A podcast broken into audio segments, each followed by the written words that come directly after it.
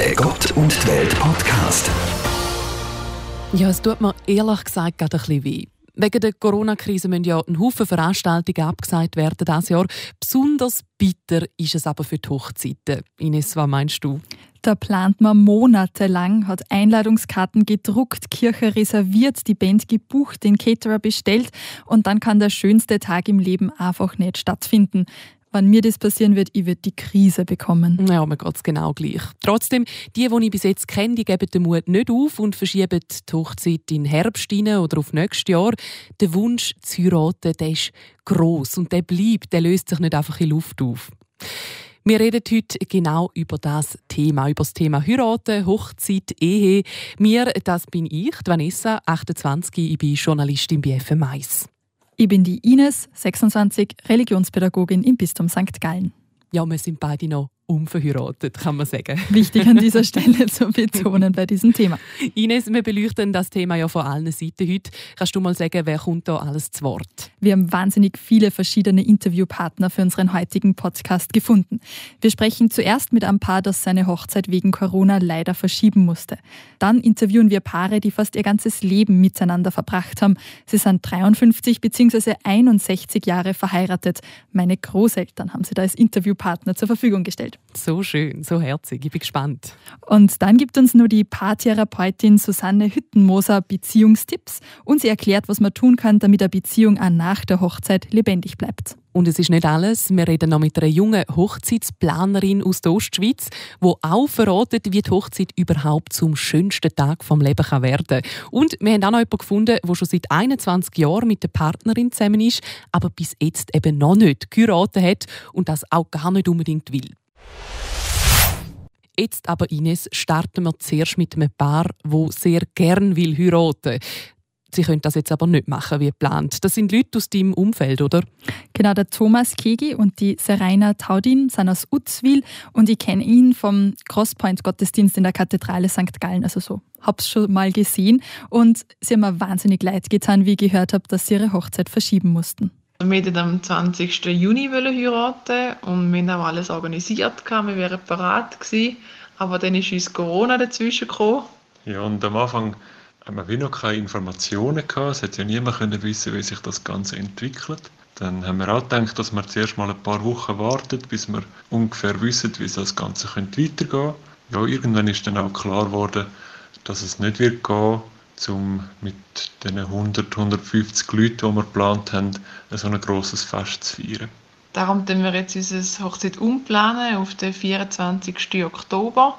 Jetzt sind wir gerade alles dran verschieben und das klappt bis jetzt äh, alles sehr gut. Ja, und wir haben am Anfang schon gedacht, dass das ein bisschen mühsam wird, um alles äh, verschieben und äh, neu planen. Aber wir haben dann auch schnell gemerkt, dass es wie nichts bringt, wenn man jetzt einen Groll hat, weil äh, es geht allen eigentlich gleich und es, es nützt wie nichts, wenn wir, wenn wir jetzt da irgendwie ein schlechtes Gefühl würden verbreiten und so machen wir einfach das Beste aus der Situation. Oh Mann, zuerst habe ich gedacht, tut mir mega leid und jetzt denke ich aber eher, hey, die sind u optimistisch geblieben. Ich war total überrascht, ja. Ich habe allgemein beim Telefongespräch mal, es tut mir so leid, dass ihr die Hochzeit verschieben müsst. Und sie so, so viele Menschen melden sie bei uns und fragen, wie es uns geht, aber eigentlich sind wir eh ziemlich ruhig. Das habe ich sehr beeindruckend gefunden. Ja, und warum die beiden denn überhaupt heiraten wollen, das haben sie dir ja dann auch erzählt. Für uns war von Anfang an klar, dass wir kirchlich heiraten wollen, weil für uns beide der Glaube eine sehr wichtige Rolle in unserem Leben spielt. Und darum ist auch das, das gegenseitige Ja von Gott und auch von all unseren Freunden und Verwandten ist uns sehr wichtig und ist ein sehr ein schöner Gedanke. Ja, und Ehe bedeutet, wie dass wir als Team durchs Leben gehen, uns gegenseitig unterstützen in allen Situationen. Und heiraten gibt da doch auch ein bisschen Verbindlichkeit. Gut, dann heben wir ganz fest Daumen, dass es dann im Oktober sicher klappt. Mega schön, dass es trotzdem durchzieht. 2020, das hätte ich glaube vor allem wegen dem Datum ja ein richtiges Hochzeitsjahr sollen werden. Letztes Jahr haben nämlich so wenig Bärli geheiratet wie schon lange nicht mehr. Laut dem Bundesamt für Statistik haben sich letztes Jahr 38.200 Mal die Bärli in der Schweiz ein Ja-Wort vor dem Standesamt gegeben. Und das sind 6% weniger als im Jahr vorher und eben so wenig wie schon seit zehn Jahren nicht mehr. Das heißt, tendenziell heiraten weniger Paare als früher, kann man das so sagen? Ja, wenn man es jetzt zum Beispiel vergleicht mit ganz früher, also 1866, dort haben noch 79 Prozent der Schweizerinnen und Schweizer geheiratet. Heute sind es gerade mal noch 57 Prozent. Und die Leute sind im Schnitt auch älter als früher, wenn sie sich dann eben das Ja-Wort geben. Was ich gar nicht so schlecht finde, weil da hat man wenigstens ein bisschen länger Zeit, sich das zu überlegen. Ja, man ist vielleicht auch ein bisschen reifer, oder? Genau. Wie schaut es denn mit der weniger schönen Seite des Ganzen aus, der Scheidungsrate? Ja, die Scheidungsrate die ist leider relativ hoch in der Schweiz, finde ich. Also zwei von fünf Ehen werden wieder geschieden. Das ist also fast die Hälfte. Im Durchschnitt zerbricht die Ehe in der Schweiz nach 15 Jahren. Frauen und Männer sind dann meistens so um die 50. Ja, und da muss man sich wirklich überlegen, bringt das überhaupt etwas zum Heiraten? Oder kann man es gerade sein lassen, wenn man die Scheidungsraten anschaut? Ines, wie stehst denn du persönlich jetzt zu dem Thema? Mir macht es jedes Mal so traurig, wenn ich höre, dass sie Paare scheiden lassen. Vor allem bei Promis, muss ich jetzt gestehen. also wie ich gehört habe, dass Brangelina sie getrennt haben, da haben wir gedacht, wenn nicht mehr deren Ehe hält, wie kann ich da hoffen, dass das jemals bei mir klappen wird? Die perfekte Brangelina. genau. Also als Kind, da habe ich auch mit dem Hochzeitskleid meiner Mama gespielt und war sehr fasziniert davon. Und besonders gut erinnere ich mich an die Hochzeit von meiner Tante. Da war ich zwölf und habe so Ansteckblumen den Gästen verteilen dürfen und die hat dann jeder auf der Kleidung getragen. Mhm, da hat die fasziniert. Da habe ich beschlossen, meine Hochzeit wird mal ganz genauso werden. Meine Tante war mein großes Vorbild. Heute hinterfrage ich schon viele der Bräuche, die es bei Hochzeiten gibt und ich möchte schon mal selber heiraten, aber vielleicht doch nicht mit all diesen Bräuchen und wie man es halt Mann es halt so macht. Vanessa, wolltest du schon immer heiraten? Also als Mädchen habe ich früher noch viel Hochzeit gespielt mit den Barbies, wie das vielleicht andere auch machen. Oh ja. Und äh, ja, ich habe mir dort schon auch ganz oberflächlich natürlich vorgestellt, dass ich mal so ein Prinzessinnenkleid anlegen will. Ja, und wenn man dann ein bisschen älter wird, dann schaut man das Thema ja anders an. Es hat mal eine Phase gegeben in meinem Leben, wo ich gesagt habe, nein, das will ich nie, auf keinen Fall. Und umso älter dass ich geworden bin, umso klarer ist für mich auch geworden, dass ich möchte eine Familie gründen irgendwann. Und wenn man den richtigen Mann dazu findet, dann finde ich es etwas mega Schönes, wenn man zu 100 Prozent zu dem Mensch kann Ja sagen in Form von einem Eheversprechen. Und darum ist das für mich absolut ein schöner und guter Weg und werde ich auch so machen. Also wie meinst du das jetzt genau? also ja, ich bin tatsächlich verlobt und heirate auch nächstes Jahr. Es ist, wir haben es zum Glück nicht auf das Jahr geplant. Und es wird auch sehr individuell. Also es wird so eine Festival-Hochzeit draußen in der Natur. Oh, schön. Ich freue mich schon sehr, genau. Kommen wir jetzt zu zwei Paaren, die sind doppelt so lang verheiratet, wie wir alt sind. Meine Großeltern.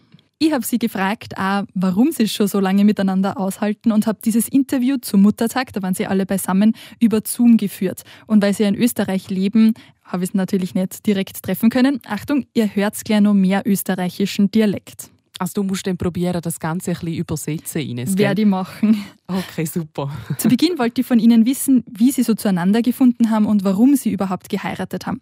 Die Eltern meiner Mama haben Sie auf einem Ball kennengelernt und dort haben Sie miteinander getanzt und mein Opa wollte dann meine Oma auf ein Getränk einladen. Und die Oma hat gesagt, ja, das machen wir. Aber ich, so, ich darf es nicht einladen, sondern die Oma hat gesagt zu mir, komm her, Bus, jetzt gehen wir um einen Stammbau. und ich war, das war mir ja nicht gewöhnt bei uns. Ne? Ein Stamperl? Das Stamperl ist ein kleines Schottglas, wo ah. man einen Schnaps draus trinken kann. Dass da eine Frau den Mann einlädt, war völlig ungewöhnlich und hat meinem Opa wahnsinnig gefallen. Und am nächsten Tag haben sie die beiden am Bahnhof wieder getroffen und es kam zum ersten Kuss. Oh, so schön. Sie haben sie dann Briefe geschrieben, weil sie eine Fernbeziehung geführt haben. Und als meine Mama unterwegs war, haben sie beschlossen zu heiraten. Ja, und ohne Trauschi, Kinder zu haben und zusammenzuleben, das ist damals wahrscheinlich gar nicht denkbar gewesen. Das war nicht üblich. Da hätten die Leute mit dem Finger auf uns gezeigt, hat meine Oma dazu gesagt, wie sie danach gefragt hat. Zum Glück haben sich da die Zeiten ja ein bisschen geändert, oder? Ich finde das ganz gut. Und ein Gesprächspartner, mit dem wir ganz am Schluss reden werden, wird uns ja dazu noch was erzählen. Ganz genau. Und äh, weißt du mit den Eltern von deinem Papa, also deine anderen Großeltern? Die Eltern von meinem Papa sind in einer Pfarre aufgewachsen. Also sie haben sie schon länger gekannt von der katholischen Jugend, wo es beide recht aktiv waren. Und das Tanzen hat sie total verbunden. Geheiratet haben sie ganz früh, da waren sie 20 und 21 Jahre alt. Das hatte unter anderem praktische Gründe. Erstens, weil wir wollen haben, aber das war eigentlich nicht so der Grund. Meine Schwester hat ja heiraten wollen, die war um sieben Jahre älter, sechs Jahre.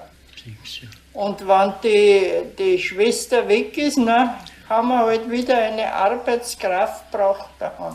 Auf einem Bauernhof konnte nicht einfach eine Person weggehen, also die Schwester in dem Fall, da musste eine andere Person statt ihr herkommen. Mein Opa ist also zu meiner Oma auf den Bauernhof gezogen. Wahnsinn, wie das damals funktioniert hat. Kann man sich mhm. heute so ja gar nicht mehr äh, vorstellen.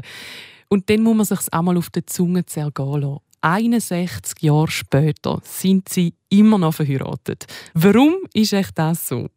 Warum wir immer noch beieinander sind, es ist ja wichtig, äh, dass man ein Vertrauen zueinander hat und so. Das ist das Wichtigste Ehrlich, in einer ja. Ehe, das Vertrauen, die Ehrlichkeit.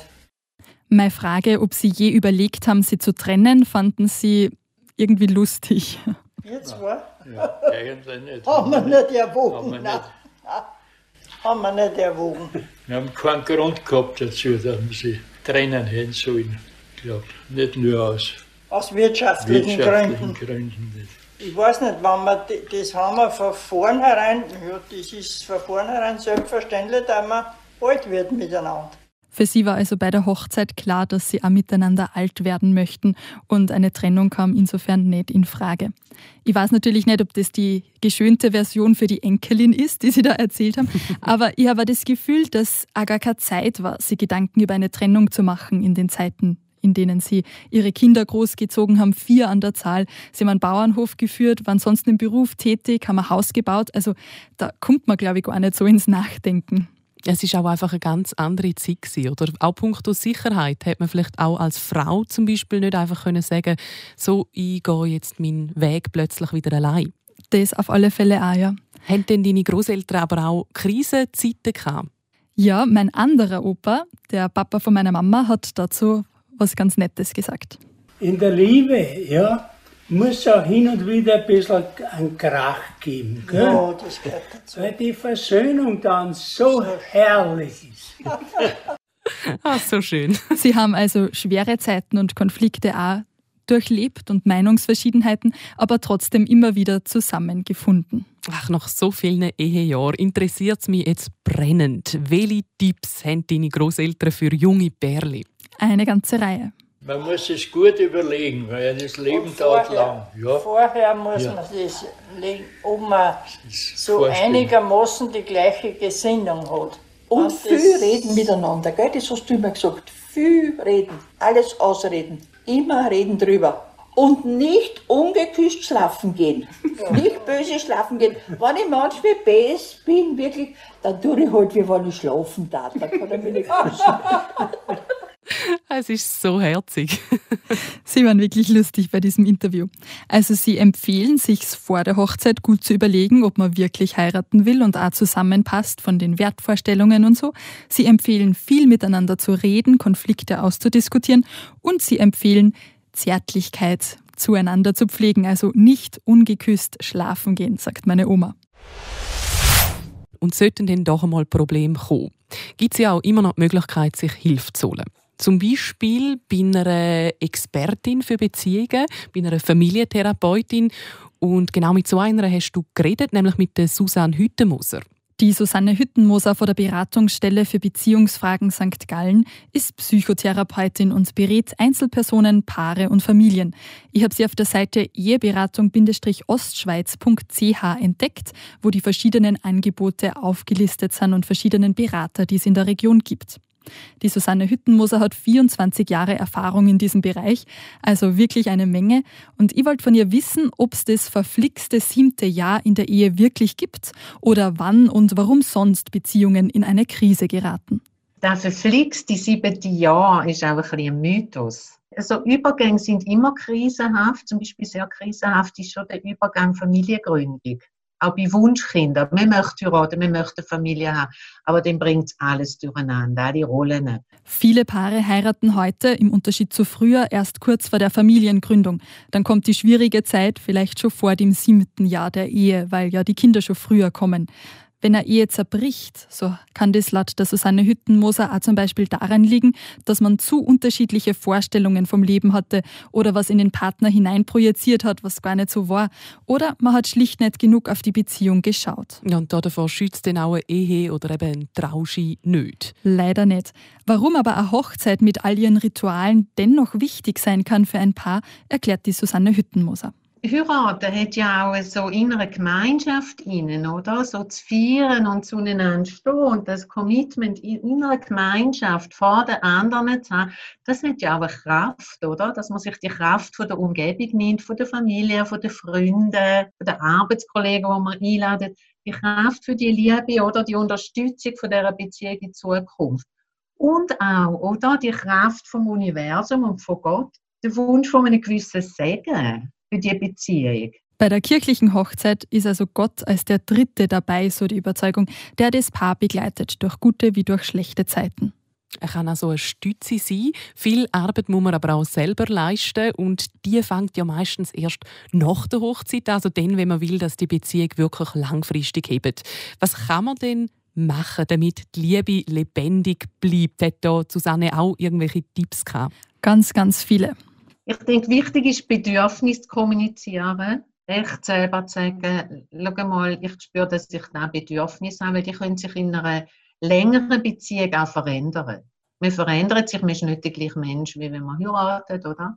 Ob sie mit 22 heiratet, sind sie acht Jahre später nicht der gleiche Mensch, oder? Ich, wo jetzt schon äh, in 34 Jahren mit meinem Mann zusammen und von diesen 34 Jahren, 22 Jahre geheiratet. Ich bin nicht mehr die ganz die gleiche wie damals mal, als ich geheiratet habe. Also Bedürfnis ändert sich auch und dass wir offen darüber kommunizieren. Und gleichzeitig das Interesse aneinander nicht verlieren und füreinander halten. Und das klingt so logisch, aber das ist wirklich etwas Wichtiges. Das heißt, wir brauchen auch Zeiten, wo man Austausch haben, wo man so geschützte Zeiten haben, wo wir eine Wir-Zeit haben, wie eine kleine Paarinsel, wenn man am Abend zusammen einen Tee trinkt und sich erzählt, hey, wie hast du heute gehabt? Man beschäftigt die. Also Bedürfnis kommunizieren und gleich auch am anderen interessiert bleiben. Zwei wichtige Punkte. Das waren noch nicht alle Tipps. Sie rät dazu, auch immer wieder kurze medienfreie Zeiten zu haben. Also wo man mit dem anderen spricht, ohne nebenbei ständig aufs Handy zu schauen. Ich glaube, da kennt fast jedes Paar, dass jemand am Handy ist und der andere ist am Erzählen und findet, ich kann echt nicht einmal das Handy auf die Seite legen. Es nervt. Ganz genau. Bei aller gemeinsamer Zeit, die man verbringt und auch bei aller Nähe, soll man sich trotzdem immer vor Augen führen, dass die andere Person ganz anders ist als man selbst. Sie sieht manches anders und sie hat andere Bedürfnisse. Da merkt man ja zum Beispiel auch, wenn man Pläne fürs Wochenende schmiedet. Also ich will dem vielleicht einen Grillabend machen, daheim mit Freunden und mein Partner will aber raus in die Stadt, will dort etwas erleben, ein in den Ausgang gehen. Ja, und dann muss man halt manchmal Kompromisse gehen und sagen, okay, ich begleite. Oder jeder macht halt mal da, was er will. Ich glaube, das ist also etwas, was man einfach nicht darf verlieren in einer Beziehung. So eine gewisse Selbstständigkeit, dass man Dinge alleine oder mit Freunden machen kann. Ganz wichtig ist aber auch ein liebevoller Umgang miteinander täglich Zuneigung zeigen. Da finde ich ihre Großmutter auch schön, immer einschlafen mit einem Kuss, oder? Und so Zuneigung auch, ja, wie sagt man sich Grüezi, oder? Wie sagt man Ciao? Wie sagt man Gute Nacht? Wie sagt man Guten Morgen? Das sind ja kleine Momente, wo man kann zugeneigt und freundlich und liebevoll in eine Begegnung kommen. Der unterstützt uns, oder? Mit jemandem gut weiterzugehen. Wenn man in Krisen am anderen verzweifelt, soll man sich überlegen, was hat mich eigentlich mal an dieser Person fasziniert, als wir uns kennengelernt haben oder als wir geheiratet haben. Und wie kann ich mithelfen, dass die andere Person diese Eigenschaft wieder mehr zeigen kann? Wow, das sind denn doch einige Tipps, wo man da mitnehmen kann. Einen gibt es nur zum Abschluss, den fand ich besonders schön, und zwar geht es da um Rituale. Gute Ritualpflege, ja. Sonntagsbrunch, der Spaziergang, Kanufahren, war immer etwas Gutes zusammen machen, wo man so merkt, hey, das tut uns einfach auch gut, da sehen wir uns wieder im Ich und Du, nicht nur in der Rolle als Eltern, als Ernährer, als Familienfrau. die Rollen, die halt auch da sind. Das war die Susanne Hüttenmoser, Familientherapeutin in St. Gallen. Oh, schön. Ritualpflege, da bin ich im Fall auch ein grosser Fan davon. So, den ersten Kaffee am Tag, den trinken wir immer im Bett. Das oh, ist einfach, schön. einfach ein schönes Ritual. ja, und zum Thema Heiraten habe ich übrigens mal einen schönen Satz gehört, nämlich Tiefe kann vor allem dort entstehen, wo Verbindlichkeit geltet. Also wo man wirklich alles daran setzt, zum Beispiel gemeinsame Hürden zu überstehen und eben nicht einfach alles einfach so in den Sand setzt. Und das ist jetzt meine wunderbare Überleitung zum Thema Heiraten. Sehr schön. Ja, und da konnte ich mit jemandem reden, der ganz nah dran ist. Und das ist Jolanda Gschwenz, sie ist 28, wohnt in Rüti und sie hat, äh, kann man sagen, eine Faszination für Hochzeiten. Der schönste Grundaspekt ist, dass zwei Menschen ihre Liebe festigen und das auch feiern möchten und dass Familien von unterschiedlichster Herkunft und Kulturen vereint werden. So zwischenmenschlich an der Hochzeit finde ich mega faszinierend, also das Knistern in der Luft und Momente, wo überladen sind von Emotionen. Ja, sie geraten da schnell mal ins Schwärmen. Und genau darum hat sie sich für den Weg als Hochzeitsplanerin entschieden. Sie kommt im Herbst ihr Diplom über und hat seit Anfangsjahr ein eigenes Hochzeitsplanergeschäft, wenn man so will. Das heißt Jolie et Belle. Jolanda ist eigentlich gelernte Krankenschwester und in diesem Beruf kommt man ja viel mit Problemen oder Krankheiten in Verbindung und darum genießt sie es jetzt so richtig, dass sie sich mit etwas Positivem wie eben Hochzeiten darf beschäftigen Aber auch im Bereich Hochzeitplanen gibt es natürlich Herausforderungen und Konfliktpotenzial. In unserem Gespräch habe ich sie darum gefragt, wie man denn einem Paar den Druck nehmen kann, den so eine Hochzeit manchmal bringt. Die Jolanda die heiratet nämlich selber auch noch nächstes Jahr. Also grundsätzlich finde ich, wenn sich jemand entscheidet für einen anderen, also wenn sich ein Paar entscheidet zum Heiraten, sollte eigentlich niemand einen negativen Druck verspüren dass man so eine Spannung hat oder nicht genau weiß, was auf einem zukommt, das ist völlig normal. Wichtig ist, dass man sich austauscht untereinander, um Konfliktpotenzial zu vermeiden und dass man miteinander redet. Ähm, was mir absolut geholfen hat, ist so ein bisschen die Information, dass es ein Fest ist. Also zum Beispiel auch bei meinem Hochzeit. Ich zahle die Hochzeit, ich entscheide auch, wie man es gestaltet. Und so kann man ein bisschen von dem Gedanken wegkommen, was erwartet die Gesellschaft von einem, und zum Gedanken übergehen, was möchte man selber. Sprich, man soll also gar nicht zu fest darüber nachdenken, was erwarten zum Beispiel die Verwandten oder die Familie von mir, sondern man soll sich wirklich auf sein eigenes Gefühl verlassen beim Planen von einer Hochzeit. Ja, das finde ich unter anderem fast der wichtigste Punkt, ja. Du sagst unter anderem, was ist denn sonst noch sehr wichtig bei einer Hochzeit in deinen Augen? Also für mich persönlich, aber wie auch als Hochzeitsplanerin, ist das Allerwichtigste, dass es wirklich ein harmonischer Tag wird für das Brutpaar ähm, und dass das Brutpaar Zeit hat, zum Miteinander können Gäste geniessen. Wenn das so klappt, dann wird es bestimmt ein wunderschöner Tag. Ein großer Stresspunkt kann aber das Budget sein. Was kostet denn so eine Hochzeit im Durchschnitt, Vanessa? Ja, laut Jolanda kostet eine normale Hochzeit in der Schweiz meistens schon sicher 15.000 oder bis sogar 40.000 Franken. Was? Ja, nach oben ist natürlich noch viel mehr Luft, je nachdem, was man will. Aber damit das Budget eben kein Stresspunkt wird, hat Jolanda auch noch ein paar gute Tipps auf Lager. Also es gibt immer ganz viele verschiedene Hochzeitsarten, jetzt eben aufs Budget bezogen sowieso. Ähm, zum Geld sparen ist es einfach wichtig, um sich einmal einen Plan machen, was möchte ich für was gerne ausgeben. Oder was ist mein Gesamtbudget? Und gegen unten muss man eben mit diesen Kompromiss rechnen, dass man irgendwo nicht Feuerwerk und Kutsche kann haben, sondern halt in einer einfachen Hochzeit möchte machen. Ähm, was noch spannend ist, ist der Aspekt, dass Brüte meistens etwa die Hälfte von ihrem Monatseinkommen für die ganzen Kleider und Accessoires für sich ausgeben. Ja, weil diese Hochzeitskleider einfach super teuer sind. Da haben es die Männer mit ihrem Anzug leichter, finde ich. Ja, ich glaube, wenn du mal so eins hast und es ist dann genau das Perfekte, dann willst du wahrscheinlich da.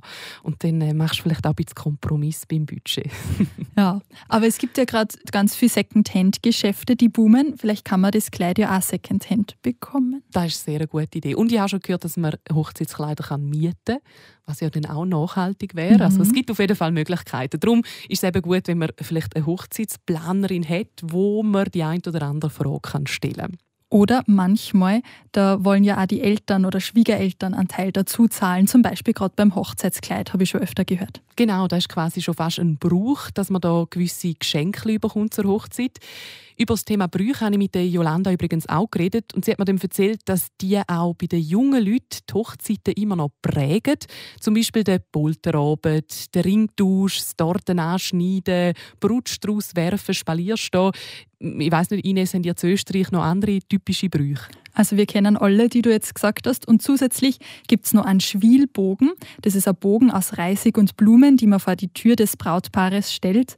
Mancherorts muss das Brautpaar, wenn es aus der Kirche kommt, verschiedene Aufgaben lösen. Zum Beispiel einen Baumstamm durchsägen, ist super in dem Kleid. Oder eine Puppe wickeln, um zu beweisen, dass man wirklich fit ist für eine Familie. Ein Brauch, den ich persönlich super blöd finde, ist das Brautverzahn oder Brautstehlen. Da verschwindet die Braut während der Hochzeitsfeier in ein anderes Restaurant oder einen Teilbereich des Lokals und der Bräutigam muss sie suchen gehen. Oh nein, da heißt sie müssen weg von der Hochzeit, die zwei. Genau, und Manche Leute gehen dann mit und die anderen sitzen herum und denken sich, was machen wir jetzt? Ich bin aber besonders unglücklich wegen der Herkunft dieses Brauches. Das kommt aus dem Mittelalter, wo angeblich der Adel das Recht auf die erste Hochzeitsnacht der Untergebenen hatte und nicht der Bräutigam. Und deswegen musste man die Braut da kurz mal entführen. Ja, zum Thema Brüche gibt es natürlich ganz viele spannende Aspekte. Auch hier bei uns in der Schweiz hat es eine Veränderung gegeben. Tatsächlich heiratet nur noch jedes fünfte Paar in der Kirche. Und da merkt jetzt auch die Hochzeitsplanerin Jolanda. Ich denke, das hat mit dem zu tun, dass immer weniger junge Menschen in die Kirche gehen, um ihren Glauben auszuleben. Viele können das ja auch von daheim aus machen. Und was sicherlich auch ein Grund ist, ähm, ist, dass die angehenden Eheleute sich wirklich trauen, etwas Eigenes aus ihrem Fest zu machen. Und da ist zum Beispiel das Thema Freitrauungen ganz groß geschrieben, weil mit dem findet man eine super lockere und meistens auch naturverbundene Alternative zu der Kirche. Ines, weißt du vielleicht, wie das ist, wenn jetzt jemand gerne will verrussen heiraten, eben so eine Freitrauung, aber trotzdem auch kirchlich? Geht das irgendwie? Soweit ich weiß, kann man kirchlich nicht draußen heiraten, aber wenn man kirchlich heiraten will, dann meldet man sich ja sowieso beim Pfarramt vom Ort, wo man wohnt und dort bekommt man dann die ganzen Infos, die man braucht. Und da würde ich einfach nachfragen, ob es möglich ist, auch draußen zu heiraten. Kann man vorstellen, dass es dann auch auf den Pfarrer drauf ankommt und die Gegebenheiten vor Ort. Man kann ja dann auf jeden Fall draußen in der Natur einen schönen Apero machen und da auch draußen feiern. Übrigens, wenn man kirchlich heiraten will, empfehle ich die Webseite kirchlich-heiraten.ch. Da findet man alle Infos, die man braucht. Ja, ob kirchlich heiraten, draussen in der Natur, Freitrauung, nur standesamtlich oder nicht. Es gibt auch noch Pärchen, die schon lange zusammen sind und zusammen bleiben die aber nicht heiraten. Andreas zum Beispiel, das ist ein Mitarbeiter von mir. Er ist schon 21 Jahre mit seiner Partnerin zusammen. Sie haben auch Kind, aber sie sind nicht verheiratet. Es ist ganz ehrlich am Anfang einfach irgendwie wie nie zur Diskussion gestanden. In den 20er, äh, wo wir beide voll geschafft haben und dazu kommt, dass jetzt zum Beispiel ich nicht einen wahnsinnig starken Background zu Religion und Kirche habe aus der Jugend und äh, aus der Kindheit. Hankerum, meine Freundin sehr stark katholisch und auch im katholischen Gebiet vom Kanton Graubünden aufgewachsen. Da ist dann fast vielleicht ein bisschen zu viel in die Richtung gemacht worden. Und die Mischung äh, hat es wahrscheinlich ausgemacht, dass das wenig zum Thema geworden ist. Also kirchlich heiraten, eben nicht das Thema von Andreas. Spätestens, wenn man Kind hege, wird das Heiraten aber wieder zum Thema. Gewollt oder ungewollt. Und ganz abgeschlossen ist es beim Andreas und seiner Partnerin auch jetzt noch nicht, vor allem aus praktischen Gründen. Es ist einfacher, auch äh, rechtlich und auch äh, von Amtsseite her. Wenn du ein Kind hast und nicht geheiratet bist, äh, ist der Weg zu offiziellen Sachen, offiziellen Dokumenten einfach immer noch schwerer. Aber das soll einem ja nicht abhalten, wenn man vom Heiraten an sich äh, nicht wahnsinnig viel haltet. Trotzdem, und das möchte ich auch noch sagen, wird das immer mehr zur Diskussion, weil einfach auch in Sachen Absicherung mit der Ehe das alles besser geregelt ist. Tönt ah. extrem unromantisch, ist aber so. Heiraten aus praktischen Gründen. Ja, warum nicht? Äh, wenn Andreas und seine Partnerin dann doch noch heiraten, dann vermutlich halt einfach eben ohne grosses Tamtam. -Tam. Also in unserem Fall, wenn wir heiraten würden, dann würde das wahrscheinlich auf dem Zivilstandesamt passieren und nicht in der Kirche, weil eben der Bezug dazu fehlt und einfach irgendwie in einer Kirche heiraten aus Showzweck in Anführungszeichen, weil sich das auch ein bisschen gehört. Und äh, nachher ist man genau während der Hochzeit in der Kirche und wenn Beerdigungen sind, ja, das äh, finde ich ein bisschen äh, schwierig. Aber so Trauung an sich, das finde ich nicht verkehrt, muss ich ganz ehrlich sagen. Also da gibt es ganz, äh, ganz schöne Varianten, finde ich, äh, wo, wo das Paar in dem Sinn im Vordergrund steht und, und nicht ihre Religion oder äh, die Beziehung, die sie zur Kirche haben. Ich finde das eigentlich sehr authentisch und ehrlich vom Andreas, dass er sagt, es wäre nur eine Show, wenn er kirchlich heiraten würde und dann lieber nicht, bevor man da irgendwie was vorspielt, finde ich. Ist mir genau gleich gegangen. Und er betont auch nochmal, auch wenn ihm persönlich das Heiraten jetzt nicht viel sagt, kann ich es gleich verstehen, dass es für andere eben einen sehr hohen Stellenwert hat oder ein wichtiger Punkt im Leben ist. Ja, und so sieht man einmal mehr bei dem Thema, es ist einfach etwas Persönliches, etwas Individuelles. Und ich glaube, es gilt auch da wieder mal Leben und Leben lassen. Also, liebe Eltern, wenn zum Beispiel eure Kinder mal heiraten wollen, dann lasst doch das genau auf ihre eigene individuelle Art machen, egal ob kirchlich oder nicht. Und wenn sie gar nicht heiraten wollen, dann ist das auch okay. Das ist doch eine wunderschöne Zusammenfassung und ein wunderschöner Abschlusssatz für unseren Podcast heute. Ines, sollen wir mal noch auf die nächste Woche schauen? Kannst du uns da echt einen Ausblick geben? Wir werden nächste Woche darüber sprechen, wie man seinen Platz im Leben, seinen Weg findet. Aber was, wenn einem der Traumberuf verwehrt bleibt, einfach weil man das falsche Geschlecht hat? Sehr spannend. Da gibt es ja wahrscheinlich in verschiedenen Bereichen, werden wir herausfinden. In Gesellschaft und in Kirche. Wenn ihr die nächste Podcast-Folge nicht verpassen wollt, dann abonniert den Gott und die Welt Podcast doch einfach. Man kann den auf Spotify oder auch auf Podbean einfach auf Abonnieren klicken gehen und man bekommt eine automatische Erinnerung, wann wir einen neuen Podcast aufschalten. Schön, habt ihr heute eingeschaltet und wir freuen uns, wenn ihr nächste Woche auch wieder dabei sind. Tschüss. Der Gott und die Welt Podcast in Zusammenarbeit mit der katholischen und evangelischen Landeskirche von der Kantone St. Gallen und Appenzell.